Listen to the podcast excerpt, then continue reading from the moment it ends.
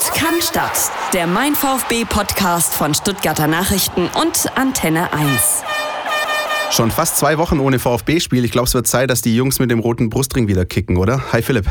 Christian, der Meinung bin ich auch. Ich äh, bin schon relativ heiß, muss ich sagen, auf diese Partie am Wochenende. Ja. Zumal ich sie auch äh, ganz privat besuchen darf. Mal seit langer Zeit frei habe am Wochenende, äh, wenn ein VfB-Spiel ist. Ich freue mich.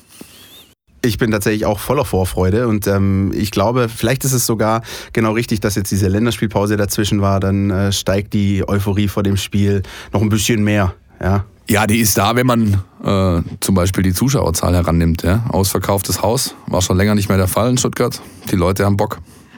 Und ich glaube, ihr alle auch.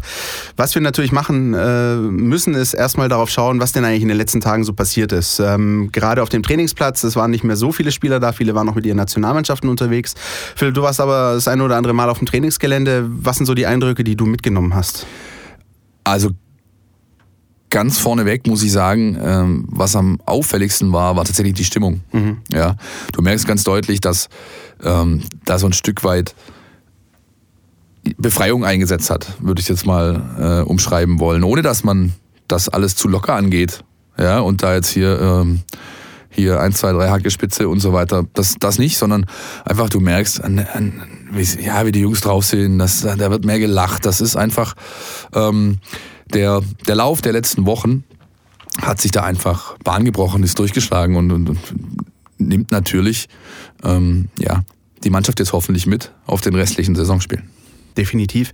Ich komme übrigens gerade von der Pressekonferenz vor dem Spiel und ähm, da ist eine ganz interessante Frage gestellt worden. Da hat äh, ein Kollege gefragt, ähm, was denn Taifun Korkut dagegen machen wollte oder unternehmen könnte, sollte ihm auffallen, dass da so eine Art Schlendrian reinkommt. Also dass es so ein bisschen so eine Art, ja, man lehnt sich zurück und ist ein bisschen zufrieden mit dem, was man erreicht hat. Und das war eine ganz interessante Frage, fand ich. Und die Antwort von ihm auch, da hat nämlich gesagt, ähm, ich schaue da schon ganz besonders drauf. Gute Stimmung haben wir. Wir sind äh, top vorbereitet. Wir wollen auch am Samstag Punkte holen. Und sollte ich je merken, und ähm, mein, meine Trainerkollegen, dass hier irgendwas in die falsche Richtung geht, äh, dann hole ich mir die Führungsspieler zur Seite. Also die hat er, hat jetzt Christian Gentner namentlich nicht erwähnt, aber er hat gesagt, er hat so seine zwei, drei Führungsspieler, die würde er sich sofort zur Seite holen und ansprechen. Sollte er merken, dass da irgendwie abseits der guten Stimmung so ein bisschen Lockerheit, zu große Lockerheit äh, vorzufinden wäre. Ja, das, das ist auch klassisch seine Prägung. Ja. Also Korkut ist, das erzählt er auch immer wieder gerne, wenn man ihn darauf anspricht. Er ist geprägt von großen Trainern, Vicente del Bosque zum Beispiel, ja. der ehemalige spanische Nationaltrainer, unter dem hat er gespielt in Spanien. Und das war auch so einer, der hat sich das angeguckt. Und wenn es ihm eben zu bunt wurde, dann hat er mal kurz geknurrt oder eben sich dann seine drei, vier Jungs zusammengeholt und dann war da ganz schnell wieder Zug drin. Und das wird er genauso machen. Insofern habe ich da wenig Bedenken, dass äh, jetzt im Schlussputz da der Schendrian Einkehr hält, glaube ich nicht. Nee, und ähm, so wirklich dieses klassische Niemandsland äh, in der Bundesliga-Tabelle gibt es ja auch nicht. Ich glaube, wir werden schon in zwei, drei Wochen wissen, worum es denn jetzt irgendwo geht. Ähm, und, und tatsächlich ist ja mittlerweile selbst die die Tabellenplatzierung am Ende wichtig mit Blick auf Fernsehgelder und so weiter. Ich glaube, da wird es äh, nicht irgendwie um die goldene Ananas, die viel umwobene geben. Nee. Und man muss auch sagen, also so ganz ohne Aufgabe ist er ja auch gerade nicht. Oder so ein paar Baustellen gibt es. Ja, ich denke da an den Ausfall von Andreas Beck, ja. der wegen seiner fünften gelben Karte ausfällt jetzt am Wochenende und zuschauen muss. Aber auch die Personalien Timo Baumgartel und Dennis Aogo, die ja zumindest noch nicht ganz safe sind. Ja, bei Baumgartel ist es so, dass er eben eine Gehirnerschütterung hatte und das schon zum wiederholten Mal in der Saison. Das erste Mal war schon gegen Cottbus. Im aller, allerersten Saisonspiel hat er kurz vor Spielbeginn, also im letzten Abschlusstraining, ordentlich einen gegen die Birne bekommen und da hat der VfB jetzt, und das finde ich auch ganz gut, ähnlich wie in der NFL das passiert, äh, dieses Concussion-Protokoll, was, was man kennt, wenn man Football schaut, ähm, den Spieler vorsorglich jetzt länger rausgenommen als vielleicht notwendig und wirklich sehr, sehr lange abgewartet, bis alles wieder passt. Er hat jetzt individuell ein bisschen gearbeitet und wenn alles gut läuft, ähm, wird er morgen wieder vollends ins Mannschaftstraining äh, integriert in den letzten zwei Einheiten vor dem Spiel. Und dann wollen wir mal hoffen. Ne? Und bei Aogo ist es so, leichte Probleme in der Bauchmuskulatur, das kann ganz schnell zu einer üblen Zerrung führen und dann bist du wochenlang weg. Die Frage wird sein, wie, ja, wie äh, besetzt Korkut die Rechtsverteidigerposition. Ja. Wollen wir da jetzt schon drauf schauen? Ich meine, wir können uns schon so ein paar Gedanken machen. Ich meine, es steht fest, dass äh, Andy Beck ausfällt, hat die fünfte gelbe Karte bekommen in äh, Freiburg und jetzt gibt es natürlich ein paar Möglichkeiten.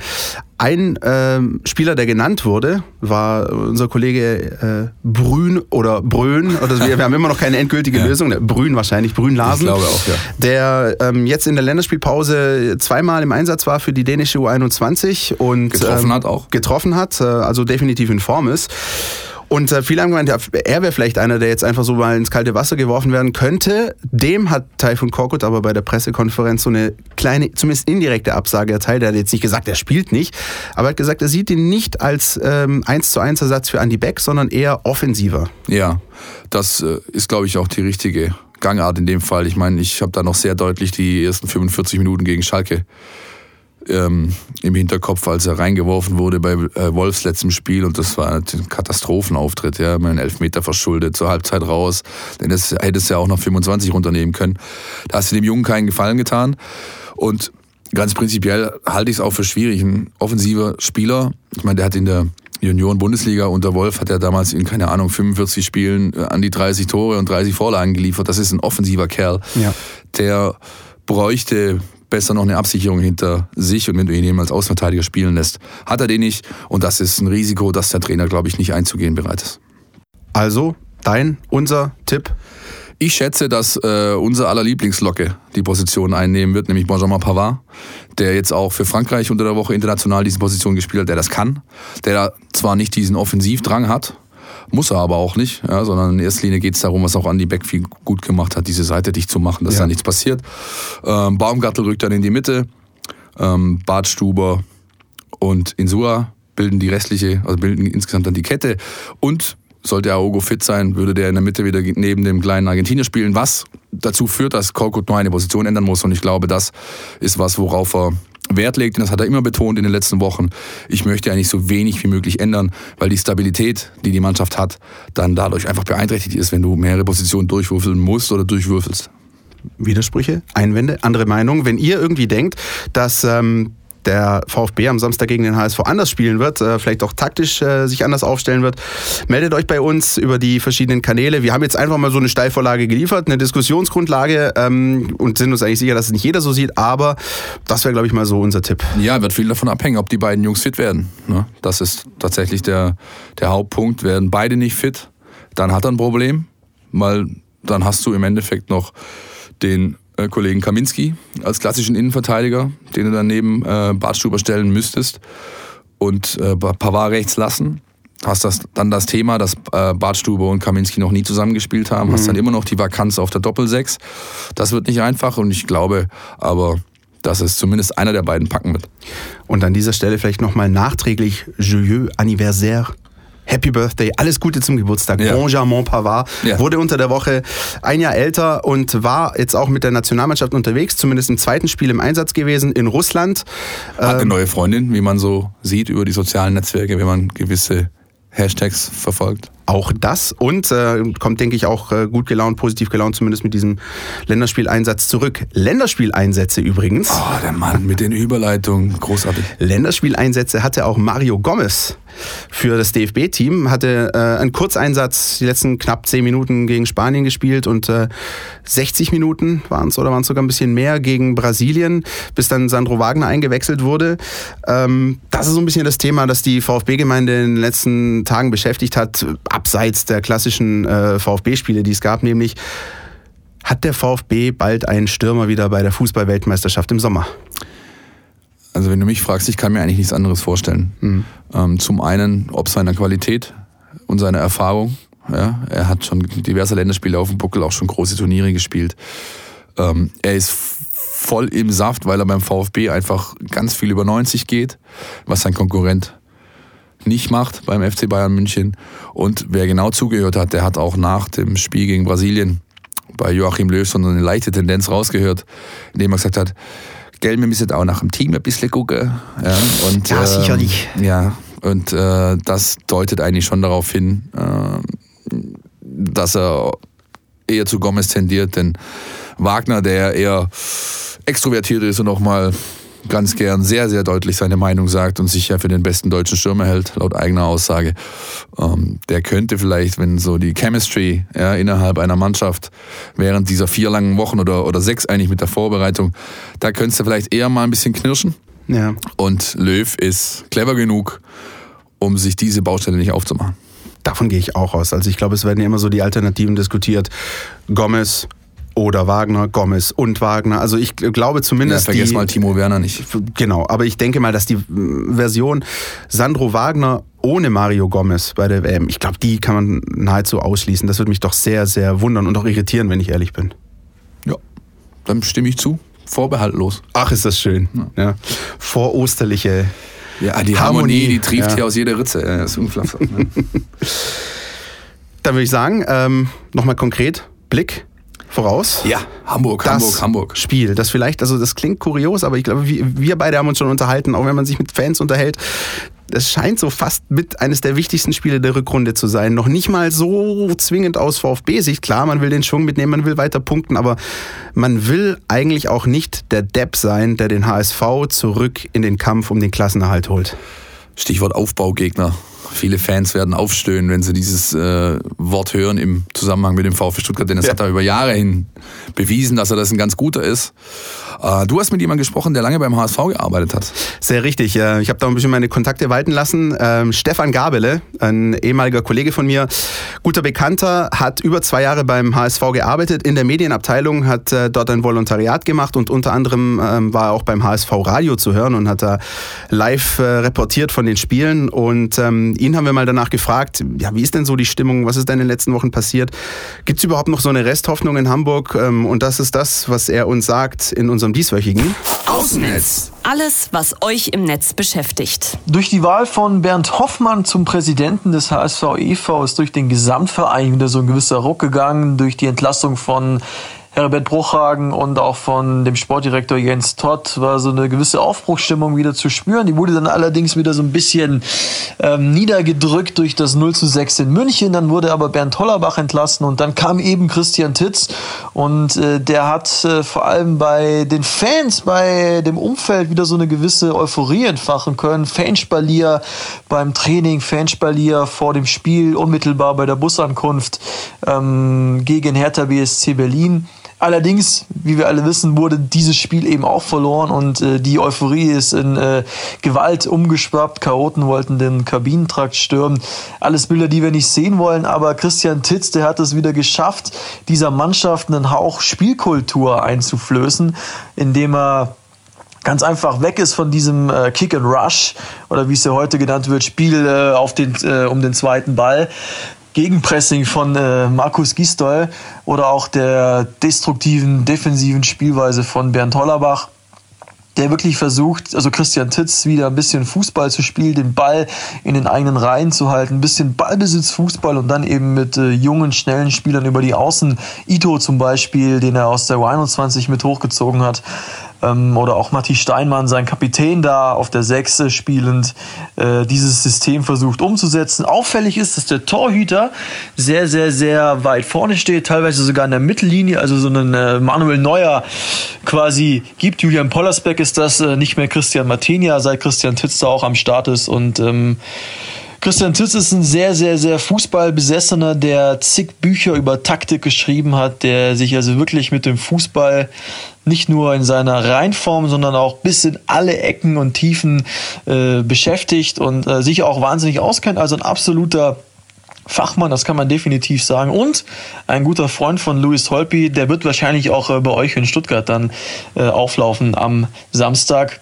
Und ja, Christian Titz er hofft natürlich noch auf den Klassenerhalt, aber ich glaube, dass auch äh, nach der Niederlage gegen Berlin so bei dem letzten kühnsten HSV-Optimisten die ja Lichter ausgegangen sind und äh, weil ich das Wort kühnste, kühne äh, erwähnt habe, der wird dann auch ganz entscheidend sein, wenn es um die Lizenz geht, äh, speziell auch für die zweite Liga, die ist ja deutlich schwieriger zu bekommen als die für Liga 1. Speziell jetzt am Samstag glaube ich nicht, dass der HSV in Stuttgart was äh, holen wird, was reißen wird, weil der VfB einfach zu stabil ist und eine junge Hamburger Mannschaft äh, glaubt nicht offensiv dermaßen äh, stabil auftreten kann. Defensiv vielleicht schon, da ist sie, da ist sie ganz gut aufgestellt, aber offensiv wird das einfach nicht reichen. Auch nicht mit dem Ex-Stuttgarter Philipp Kostic. Der übrigens wiederholt äh, das Wunder vollbringt, mit, dem, mit einem Verein in der Bundesliga im zweiten Jahr sang- und klanglos abzusteigen. Ihr wisst Bescheid in Stuttgart. Liebe Grüße. Ja, schöne Grüße zurück.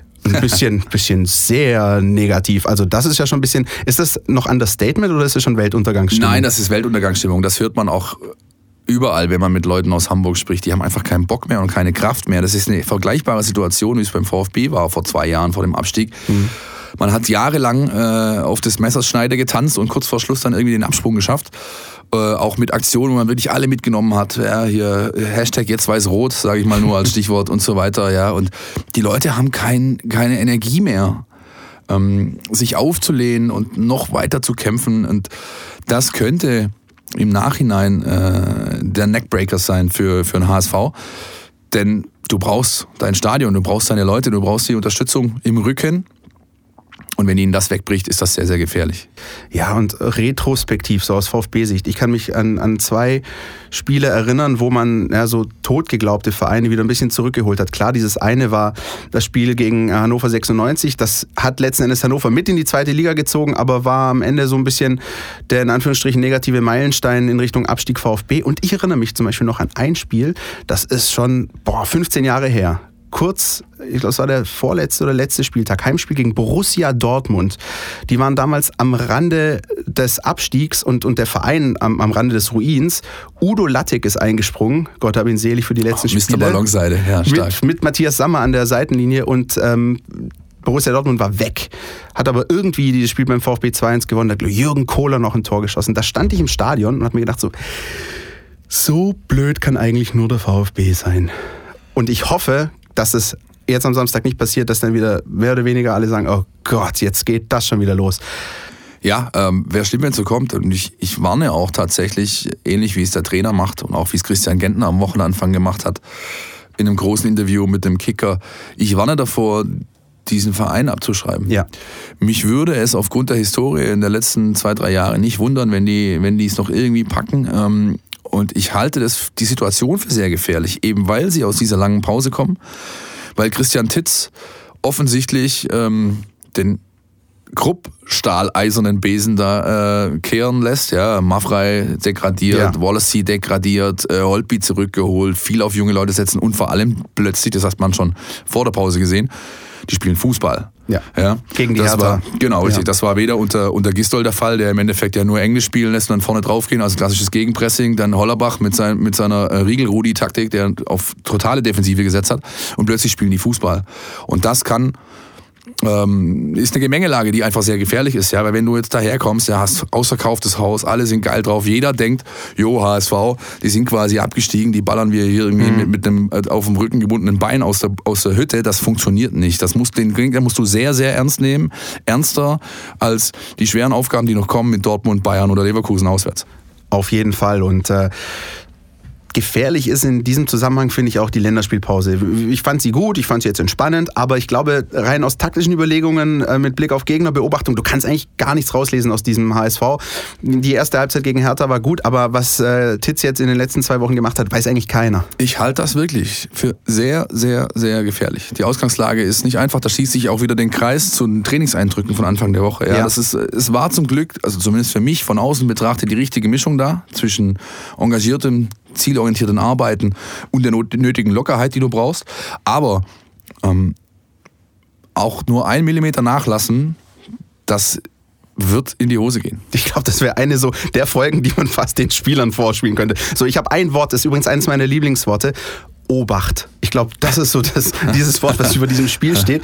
Obacht ist ein sehr schönes schwäbisches Wort. Ja, ne? Ja, ja. Und gerade mit Blick auf den HSV und diese spezielle Geschichte, wir haben es gerade schon mal kurz anklingen lassen, ich kann dir noch eine kleine Geschichte erzählen. Ich war tatsächlich ähm, damals bei diesem Relegationsspiel in Karlsruhe vor Ort, äh, damals noch für einen anderen Arbeitgeber und ich stand am Spielfeldrand äh, so zwischen den beiden Trainerbänken und habe mir dieses Spiel angeschaut. Punkt eins, es war eine ganz komische Atmosphäre im Stadion, erst recht nachdem der KSC das 1-0 gemacht hat. Das war so fast nur Warten auf den Abpfiff.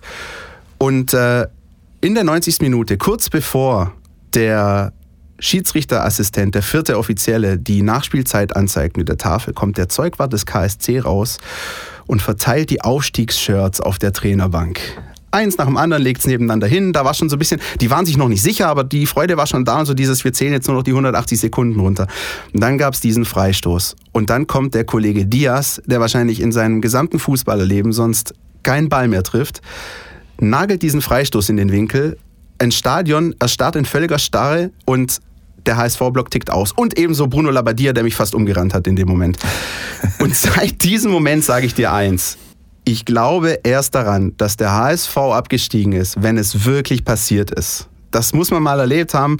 Und ähm, deswegen, ich traue denen alles zu. Auch, auch die unwahrscheinlichsten Ergebnisse am Ende. Äh, am deswegen, Ende kackt die Ente, wie man so schön sagt. Das endlich, kostet mal. Ja. Aber Obacht ist sozusagen geboten und wenn der VfB aber die Leistung abruft, und jetzt konzentrieren wir uns mal bitte auf den VfB, würde ich sagen. Wenn der VfB die Leistung abruft, die er zu bringen imstande ist, dann ist ein Sieg mehr als drin. Ja, sicherlich. Die Qualität ist vorhanden, die, die Ergebnisse sprechen dafür, die, die letzten Wochen, all das. Aber nochmal, es ist mega gefährlich. Und soll ich dir jetzt, wenn du gerade diese schöne Anekdote aus Karlsruhe erzählt hast, soll ich dir mal was verraten? Bitte. Seit letzter Woche Donnerstag hat der, weiß, ich, weiß ich aus sehr zuverlässiger Quelle, ich weiß, wo es ist und ich weiß, wann es stattfinden wird, hat der VfB Stuttgart eine große Stuttgarter Lokalität für seine Nicht-Abstiegsparty gebucht. 120 Mann, wird eine groß angelegte Feier in Stuttgarter Innenstadt. Wenn das dir mal nicht auf die Füße fällt. Ja. Wobei, ich kann eigentlich nicht mehr raus, das ist nur, ich habe ja schon letzte Woche erzählt, die 37 Punkte reichen, wir sind durch und ich, ich, glaube das auch. Da wird nichts mehr anbrennen, selbst wenn du den, das Spiel am Wochenende verlieren solltest, was ich nicht glaube dafür spricht ja auch diese ganze negative Tendenz bei äh, vor allem Mainz und Wolfsburg, weil ich glaube, um die beiden Vereine geht es ja. Ähm, die müssten ja jetzt richtige Serien starten und zwar ja, zumindest einer von den beiden Vereinen, damit äh, dann noch irgendwas ähm, schief geht. Dazu hat Mainz eine ganz katastrophale äh, Torbilanz. Ich glaube auch, dass man mit den 37 Punkten safe ist, ähm, aber ich bleibe dabei, ich will trotzdem nicht, äh, dass, dass es am Ende heißt, mit dem VfB ging es schon wieder los hier. Ja, ja wir haben ähm, auch für euch da draußen die Möglichkeit geschaffen, das Ganze so ein bisschen rein zahlenbasiert so ein bisschen durchzuspielen. Denn äh, es gibt auf unseren Seiten bei Stuttgarter Nachrichten.de und bei meinvfb.de gibt's jetzt äh, den Tabellenrechner, den großen Saisonendsport-Tabellenrechner. Könnt ihr alle verbliebenen Spieltage, alle Partien durchtippen und dann wird euch schön ausgeworfen, wer denn wo am Ende landet. Großer Spaß. Ja, ja, bin sehr gespannt. Schön einfach mal die Tage nutzen, sich einfach mal zurücklehnen und äh, die restlichen Spiele einfach durchtippen und dann mal gucken, wozu es reicht und ähm, ja, wie der VfB möglicherweise am Ende abschneiden kann. Ja, richtig. Also ich, ich gehe davon, ich gehe wirklich davon aus, dass es weiterhin so läuft und dass der Verein dann auch mal, das ist ja das erste Mal seit Jahren, ich bin sehr gespannt, was dann passiert, einfach so eine Planungssicherheit hat, mhm. äh, schon Wochen vor Saisonende, um dann mal ganz entspannt ähm, ja, in die Pause zu gehen und das entsprechend zu nutzen. Da wird es übrigens dann auch drauf ankommen. Äh, und das ist dann am Ende dieser Phase im August, bin ich da auch wirklich ähm, bereit dazu, das dann mal dezidiert zu analysieren. Da wird es darauf ankommen, was Herr Resch gemacht hm. in dieser Zeit. Ja, weil die Kaderplanung äh, wird wichtig sein. Ja. Ähm, Bartstuber ist eine Baustelle, wo ich persönlich glaube, dass das die Zeit zu Ende geht. Hm. Und ähm, da führen dann schon so Namen rum wie Mark Oliver Kempf zum Beispiel und so weiter. Sehr also interessanter da, Mann, ja. Richtig, ja, da wird es da wird's drauf ankommen, was, äh, was die Herren da machen. Auch Joachim Kast nehme ich damit in die Pflicht, der ja die rechte Hand der Schatten von Michael Reschke sozusagen ist und die ganze Vertragsgestaltung, Verhandlungen macht und so weiter. Äh, bin ich sehr gespannt, ob äh, der Mann dann seinem Ruf gerecht werden kann. Ja, und vor allem, ich glaube, ähm, aus VfB-Perspektive hatten wir schon viele, viele Jahre nicht, in denen man jetzt Ende März, Anfang April schon mehr oder weniger sagen kann, so wird das nächste Saison aussehen, du spielst in der und der Liga. Das gab es schon lange nicht. Und diese Planungssicherheit ist ein großes Plus. Das ist ein ziemlich cooles Gefühl und ähm, es ist aber gleichzeitig auch ein Handlungsauftrag an die verantwortlichen Personen, das ist ganz klar. Ja. Also ich glaube, was wir aber auf jeden Fall festhalten können, ist, es ist jetzt richtig wichtig, einfach nur von Spiel zu Spiel zu denken. Von Minute zu Minute, um in Korkutz-Diktion zu bleiben. Ja, nee, das, das machen die Jungs. Ich bin da zuversichtlich. Ja, und ähm, wie ich das mitbekomme aus dem Umfeld, aus dem Freundeskreis, die Vorfreude auf dieses Spiel ist groß. Äh, endlich mal Fußballwetter, ja, nicht mehr frieren müssen, keine Handschuhe tragen. Ich glaube, das ist doch auch äh, keine schlechte. Ich habe richtig Bock drauf und auch vor allem auf nächste Woche. Ja. ja da können wir nämlich äh, mal wieder mal sehen, was unser Gewäsch wert war sozusagen. Beim VfB denkt man von Spiel zu Spiel, bei uns denkt man von Gewinnspiel zu Gewinnspiel. Und äh, deswegen. Das, das kann man einfach nicht lernen, ja. Das hat man oder man hat es nicht. Solche Überleitungen kriegst du einfach. Ja. Ich schwöre dir, ich bereite die nicht vor. Man, man denkt so, so, so, im Hirn, so zehn Sekunden vorher, keine Ahnung. Aber ich würde sagen, ähm, wir wollen ja euch auch noch was schenken. Ähm, und deswegen haben wir jetzt für euch noch. Die Mein VfB Fangfrage. Hier gibt's was zu gewinnen. Die Mein VfB Fangfrage. Da muss ich ein bisschen umfangreicher einleiten diese Woche, denn wir haben ausnahmsweise mal keine VIP-Karten zu gewinnen, sondern wir haben drei Bücher zu gewinnen. Ja? Und äh, dazu habe ich mit einem der Autoren, nämlich mit Jens Lommel, gesprochen. Was er zu seinem Buch sagt, hört ihr jetzt. Hallo, liebe VfB-Fans. Ich bin Jens und ihr kennt mich von der Fanseite vfbexklusiv.de. Ich möchte euch mein Buch Schwabenpower vorstellen. Im Riva Verlag sind Mitte März sechs Taschenbücher über verschiedene Bundesliga-Vereine veröffentlicht worden. Und eins davon heißt Schwabenpower und es geht natürlich um unseren VfB Stuttgart. Es soll ein Buch sein von Fans für Fans und somit ist es nicht von einem hauptberuflichen Journalisten geschrieben worden, sondern von einem VfB-Fan, der wohl schon sein ganzes Leben lang Fan ist und entsprechend viel rund um den VfB erlebt hat. Es geht um legendäre Triumphe, natürlich fällt einem da gleich Manchester ein oder das Saisonfinale 2007 gegen Cottbus. Es geht aber auch um die bittersten Niederlagen. Ich sag nur Maradona und Neapel oder Chelsea und Gianfranco Sola. Ich bin sicher, ihr könnt beim Lesen des Buches ein wenig in Erinnerung schwelgen, aber bestimmt ist auch die ein oder andere kleine Geschichte dabei, die ihr noch nicht kennt. Das Buch gibt es als Taschenbuch und als E-Book bei Amazon oder in vielen Buchhandlungen in eurer Nähe. Mit ein bisschen Glück könnt ihr es hier und heute gewinnen. Also, viel Glück. Ja, sehr interessanter Ansatz des Verlages, finde ich, einfach mal Leute quasi schreiben zu lassen, die nicht die entsprechende ja, äh, Ausbildung haben, sondern die einfach aus der Fanszene kommen, die eine mhm. gewisse Prägung und eine gewisse Hingabe zum Verein haben. Ähm, das Buch kostet einen Zehner gebunden oder als E-Book, glaube ich, 8,99 Euro. Könnt ihr euch reinziehen, aber ihr könnt jetzt auch drei Ausgaben davon gewinnen. Die werden euch dann postalisch zugeschickt. Läuft wie immer. Ihr könnt bis nächste Woche Montag teilnehmen. 14 Uhr per E-Mail bitte mit dem Betreff äh, VfB-Gewinnspiel an info at meinvfb.de die Antwort schicken. Und die Frage ist historischer Natur, diesmal nicht auf irgendeinen Gegner ausgerichtet, sondern ich würde gerne wissen, wer 1952 beim historischen Titelgewinn, Robert Schliens war damals Kapitän, einarmig, wer war da der Trainer? Wenn ihr die Antwort wisst, dann schickt uns die bis nächste Woche Montag 14 Uhr an info at meinvfb.de und seid somit im Topf und wenn ihr es gewinnt, werdet ihr eine Info bekommen und dann geht euch das Buch postalisch zu. Wir machen das jetzt bei unseren Gewinnspielen wie der VfB und Taifun Korkut. Wir schauen nämlich auf uns und deswegen die Frage jetzt mal VfB bezogen. Ja, ja und muss auch mal sein. Nicht immer nur am Gegner orientiert. Über den HSV haben wir heute auch zu, zu Genüge gesprochen, würde ich sagen. Ja. ja. Ich bin sehr froh, wenn diese Uhr irgendwann abgebaut wird, ich sag's dir. Nun denn, das war's für heute. Kurz, knackig. Wir danken euch fürs Zuhören, freuen uns wie immer, wenn ihr euch meldet über Facebook mein VfB, über Twitter at mein VfB oder aber auch, wir stellen jede Woche jetzt in, im Netz äh, eine Frage, die Frage der Woche, auch wenn ihr euch über Voicemail bei uns meldet, haben wir einen neuen Service. Einfach per WhatsApp kurze Sprachnachricht aufnehmen und an die 0173 340 7369 schicken. Und dann werden wir euch in die folgende Sendung entsprechend mit reinschneiden. Und wir nehmen gerne auch Voicemails entgegen. Am Samstag um 23.27 Uhr nach dem Spiel gegen den HSV. Oh Mann. Ja, Wenn es positiv ausgeht, ja, ähm, ja, dann hören wir entsprechende Fangesänge. Also die bauen wir gerne auch ein. Ähm, lasst uns eure Meinung zukommen. Dann auch nächste Woche mit Blick auf das schwere Auswärtsspiel, das dann wartet bei Borussia Dortmund. Ja, da freue ich mich auch schon drauf. Bin ich im Einsatz. Die gelbe Wand. Mal schauen. Es warten große und spannende Wochen auf den VfB. Wir sind voller Vorfreude und ihr sicher auch. Schönes Oster- und schönes Fußballwochenende. Wiederhören bis nächste Woche. Macht's gut, tschüss. Pott kann statt. Der Mein VfB Podcast von Stuttgarter Nachrichten und Antenne 1.